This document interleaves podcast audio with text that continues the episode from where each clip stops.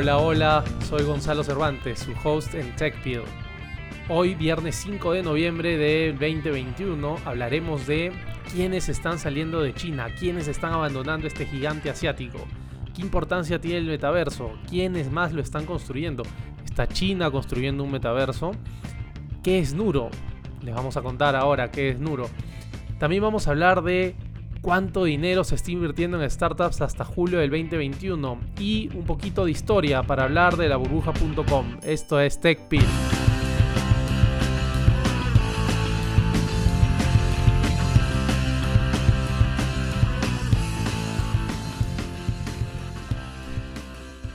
Empezamos con nuestras pastillas de tecnología. La primera pastilla. Apple y Nintendo tendrán que recortar su producción por temas relacionados a la cadena de suministros. ¡Qué sorpresa! Les toca la pegada ahora.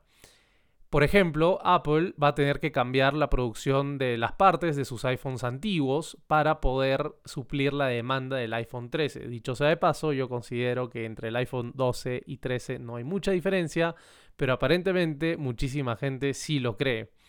En el caso de Nintendo, la empresa japonesa pronostica que producirá 20% menos de Nintendo Switch. Así que si estabas esperando tu Nintendo Switch para Navidad, hay 20% menos de posibilidades que lo recibas. Dijo Nintendo que de 30 millones que había planificado producir, solo va a poder producir 24 millones de unidades. Segunda pastilla de tecnología. Zoom ha anunciado que su versión gratuita empezará a tener publicidad. No es tanto una novedad, eh, tratan de sacar dinero de eh, la versión que es más eh, famosa, ¿no? la más popular. Y básicamente lo que ellos dicen es que quieren mantener esta opción gratuita para sus clientes. Estoy seguro que muchos estaríamos interesados en poder ver algún, alguna propaganda, algún reel antes de empezar nuestra reunión si nos van a dar Zoom ilimitado. Sin embargo, sería trágico que hagan lo que hace YouTube, de cortarnos el video, cortarnos la llamada para ponernos una publicidad. Tercera pastilla de tecnología. Salen de China. Debido a lo difícil que, está, que se está convirtiendo a hacer negocios de manera convencional en China, muchas organizaciones, especialmente de Estados Unidos y Europa, están dejando ese mercado. Recordemos que empresas como Google o Amazon no tienen presencia en la segunda economía más grande del mundo, básicamente porque las condiciones para hacer negocios o el tipo de negocios que tiene Amazon y Google no se dan en este país. A la lista de organizaciones que escapan del mercado chino, que es, dicho sea de paso, altamente regulado, se ha agregado a Yahoo, dueña del sitio web TechCrunch, que es súper famoso eh, por diferentes cosas relacionadas a startups eh, quienes también han dejado de operar en China a partir del primero de noviembre. Yahoo dice que el ambiente legal y para hacer negocios en el país asiático se ha complicado demasiado. Yahoo se suma a Microsoft que ha retirado LinkedIn, su red profesional, eh, o también a Epic Games, quien retiró a Fortnite de China, incluso teniendo Epic Games como inversora Tencent, que es una empresa, como ustedes saben, en China. Eh, pero básicamente este último caso se debe un poco a las restricciones que hay de uso de videojuegos para, niños, ¿no? Otro ejemplo interesante de por qué las cosas no están funcionando como sabemos que funcionan en el oeste en China eh, es el caso de The Eternals de Marvel, ya que esta cinta no va a poder verse en China y esto después de que el director no haya tenido el visto bueno del gobierno comunista chino. Pero que esto ocurra no es una casualidad. El hecho de que este mes se vayan tantas empresas apunta a un culpable fragante. La Ley de Protección de la Información Personal de la República Popular China, o PIPL, para reducirlo un poquito. Esta nueva ley ha entrado en vigor el 1 de noviembre. Si bien tiene sentido poder comparar esta, esta ley al GDPR, que es el Reglamento General de Protección de Datos que tiene la Unión Europea, que funciona súper bien y ha sido un benchmark muy interesante para la protección de datos de usuarios. Sin embargo, nadie en su sano juicio puede creer que almacenar datos en el país o tener que pasar una evaluación de seguridad organizada por la Autoridad Nacional de Ciberseguridad sea igual en la Unión Europea que en China. Por lo tanto, es bastante difícil que una empresa pueda cumplir con todas, todos los requerimientos del, gobierno comunista chino eh, bajo esta nueva norma. En nuestra cuarta pastilla de tecnología vamos a hablar del metaverso. Como dice Nate Laxon de Bloomberg QuickTech, el metaverso es un universo virtual que combina aspectos de tecnologías digitales que incluyen videoconferencias, juegos como Minecraft o Roblox, eh, criptomonedas, correo electrónico, realidad virtual, redes sociales, transmisiones en vivo y muchísimas cosas más. Puede ser más fácil comprender el concepto diciendo primero lo que no es. El metaverso no es solo un producto, no es un juego y no lo está creando una sola empresa. Más bien es algo similar al World Wide Web en 3D. Como que el Internet que conocemos hoy en día, la web, pero en 3D. Eh, es un lugar donde las empresas, las herramientas de información y comunicación son inmersivas e interoperables. De cierto modo es un símil de cómo vivimos en el mundo físico, pero de forma virtual. De todas formas, es muy difícil entender cómo se verá el metaverso de acá 20, 30 años, incluso 10 años. Lo que sí debe quedar claro es que el metaverso no puede ser creado por una compañía, es algo imposible. De todas formas va a requerir la colaboración de muchísimas organizaciones, que seguramente algunas serán compañías de tecnología, probablemente la mayoría, pero también de universidades, investigadores, países, organizaciones sin fines de lucro y muchos otros que van a construir este nuevo espacio. Ahora hablemos un poquito de el metaverso de Zuckerberg. Hay una organización, como ustedes saben, que se ha adelantado, entre comillas, o por lo menos para efectos de relaciones públicas y comunicación masiva, con respecto al metaverso. Le ha dado mucha importancia, al punto en el cual la empresa ahora se llama Meta y ya no Facebook. Hace muy poco Mark Zuckerberg anunció lo que era bastante conocido en algunos espacios de tecnología y era este cambio inevitable de nombre. La corporación ahora denominada Meta, que incluye a Instagram, WhatsApp, Reality Labs, entre muchas otras, ha venido sufriendo de, varios destapes con respecto a sus operaciones y la célebre cultura de moverse rápido y romper las cosas. Este anuncio de la inversión de 10 mil millones de dólares para construir lo que considera Zuckerberg va a ser el metaverso, es cierto, junto a otras organizaciones, porque lo ha dicho así, eh, suena bastante conveniente para el momento en el cual viene pasando Facebook, después del destape que le hizo el Wall Street Journal, después de las demandas internas que tienen sus empleados con respecto a cómo hacen las cosas y qué es lo que están buscando. Pareciera que esta, esta jugada es más una jugada de PR y menos un cambio real. ¿Ustedes qué piensan? ¿Creen ustedes que alguien más está construyendo el metaverso? Bueno, para responder un poquito la última pregunta, la respuesta es sí. Hay otras organizaciones construyendo o intentando construir el metaverso. Según TechCrunch, Microsoft también quiere parte del metaverso, por lo que en su conferencia Ignite anunció avatares en 3D para sus reuniones de Teams, en las que esto parece bastante útil para todos aquellos que no les gusta prender la cámara, entonces van a poder ser un avatar en 3D. Si bien es cierto hoy en día esto va a funcionar con 2D, eventualmente la idea es que se pueda utilizar equipos de VR para poder eh, tener reuniones virtuales y tener la posibilidad de ser 3D. Estos avatares personalizados animados son parte de lo que Microsoft llama Mesh for Teams, que combina la plataforma Mesh de la compañía que por pulsar experiencias compartidas en realidad virtual, realidad aumentada y realidad mixta. Sin embargo, todavía nadie nos resuelve el problema de hacer reuniones que podrían haber sido un correo electrónico. Para acceder a Mesh for Teams se podrá utilizar cualquier cosa, desde un teléfono inteligente hasta un visor de realidad virtual o un HoloLens. Microsoft es bastante abierto sobre el hecho de que este es su metaverso para la productividad diseñado para hacer que las reuniones en línea sean más personales, atractivas y divertidas. John Roach de Microsoft nos dice que esto se ha diseñado para hacer que las reuniones en línea sean más personales, atractivas y divertidas.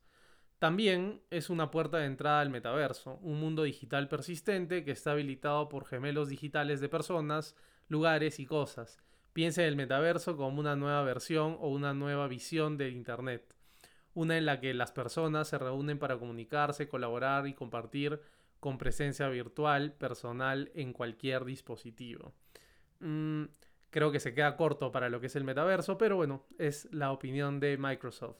Nvidia Corp, el fabricante de chips gráficos para computadora, también quiere que la plataforma Omniverse impulse parte del metaverso, al igual que el fabricante de software Unity Software.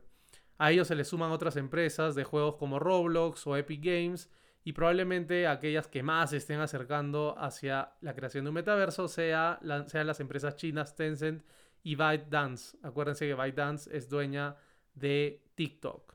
Así que tenemos muchos jugadores en este espacio. Pero ahora viene una pregunta muy interesante. ¿Está construyendo China el metaverso? Lo primero que hay que hacer es entender que para construir el metaverso uno debe contar con cierto tipo de control sobre las tecnologías que son base para dicha tecnología, es decir, el metaverso. Algunas de las más importantes son la inteligencia artificial, el 5G, el hardware de uso masivo, como los celulares o lentes de realidad virtual, y superaplicaciones que den viabilidad a la variedad de servicios. A diferencia de Estados Unidos, en donde esto se encuentra repartido entre algunos jugadores, en China el control casi absoluto sobre los recursos tecnológicos que tiene el Partido Comunista le da una clara ventaja. Con guías claras como el plan de desarrollo de una nueva generación de inteligencia artificial que el gobierno chino publicó en 2017, se ha incrementado y mejorado el uso de esta tecnología miles de millones de dólares han sido invertidos para cumplir esta meta. Otro punto relevante es que China viene construyendo casi todo el hardware que consumimos. Claramente uno ve dónde ha sido ensamblado su, teléfono, dónde ha sido producido y va a ser en China. Em, eso es problemático, por lo que hemos visto hasta ahora. ¿no? En ciudades como Shenzhen las capacidades adquiridas y mejoradas para la fabricación y desarrollo de hardware sobrepasa a la gran mayoría del mundo, no solo en calidad, sino y sobre todo en capacidad de producción.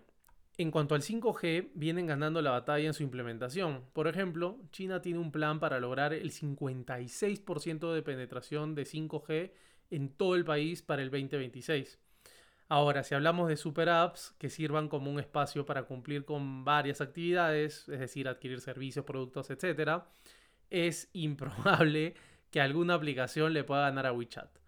Empresa que según TechCrunch tiene más de un millón de mini programas, es decir, un millón de opciones de cosas que puedes hacer dentro de la super app. Estos son utilizados desde un mismo espacio y generan muchísimas actividades de parte de los usuarios casi la mitad de todo el App Store de Apple en una sola app. Solo piénsenlo. Es un montón de aplicaciones. Sumado todo esto, hace parecer que China tiene una gran materia bruta para hacer realidad el metaverso. No dejemos de lado el poder político. En las democracias occidentales, los procesos para trabajar en conjunto se hacen más complicados. Sin embargo, en el gigante asiático, con la enorme presión que ejerce siempre el gobierno comunista chino, tiende a ser mucho más simple. ¿Serían ustedes parte de un metaverso chino? Mm, eso es una pregunta complicada.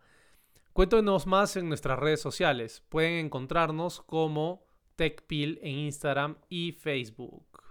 Quinta pastilla de tecnología. Nuro recibe más de 600 millones de financiamiento para acelerar la entrega a domicilio con vehículos autónomos.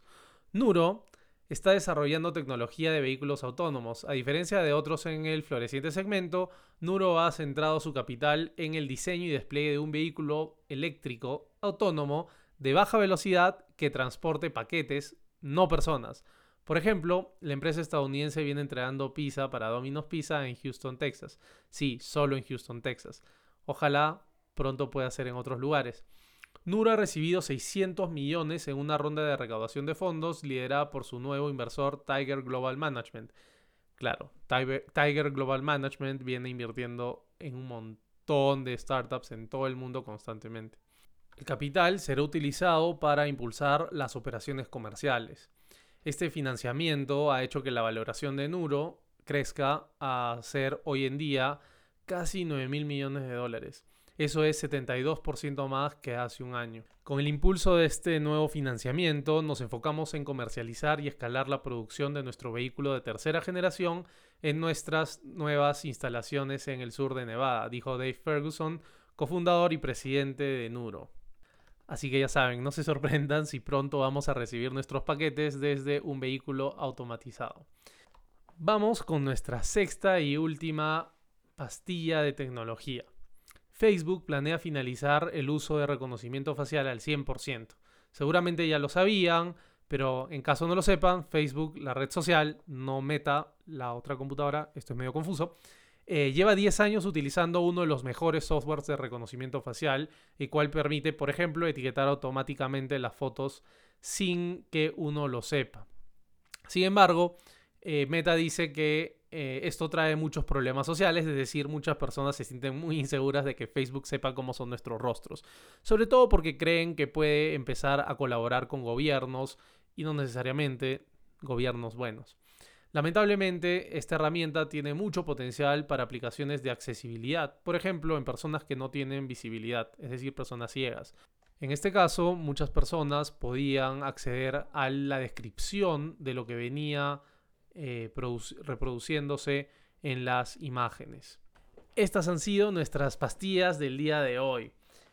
Continuemos la conversación en nuestras redes sociales. Recuerden que nos pueden encontrar en Facebook e Instagram como TechPil con doble L. Bienvenidos a nuestro nuevo segmento de El Dato Relevante. Hoy hablaremos del financiamiento para startups. 228 mil millones de dólares solo en la primera mitad del 2021, es decir, hasta julio, es el monto invertido en startups en todo el mundo. Eso es más que el PBI peruano para el 2020 y un poquito menos que el PBI chileno o colombiano del 2020. Solo hasta agosto del 2021 se han sumado más de 250 unicornios a la lista de startups que valen más de mil millones de dólares. Recuerden, un unicornio es una startup valorizada en más de mil millones de dólares. Esto en comparación con los 161 unicornios que se tuvieron en todo 2020. Una enorme diferencia de lo que está sucediendo en el mundo de las startups hoy. Pero aquí algunos ejemplos. Por ejemplo, esta Canva.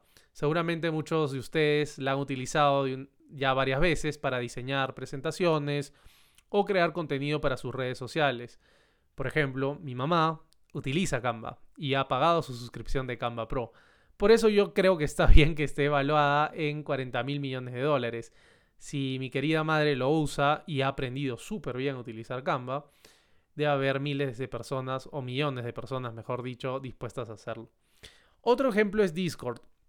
Esta alucinante herramienta de comunicación que comenzó con gamers, pero hoy en día se ha expandido a muchísimos tipos de usuarios, que hoy día está valorizada en 15 mil millones de dólares.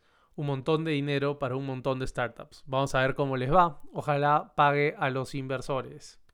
En nuestro tercer segmento, como ustedes saben, vamos a hacer algo intercambiable. A veces vamos a hablar de eventos históricos relacionados a startups y la tecnología, y a veces vamos a hablar de jugadores o personajes clave en el desarrollo del, mundo startup y de las empresas de tecnología.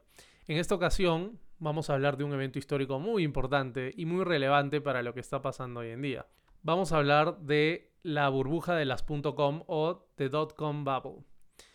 La burbuja de las .com fue un rápido aumento en la valoración de las acciones tecnológicas de Estados Unidos impulsadas por inversiones en empresas basadas en Internet durante el mercado alcista a finales de la década de los 90.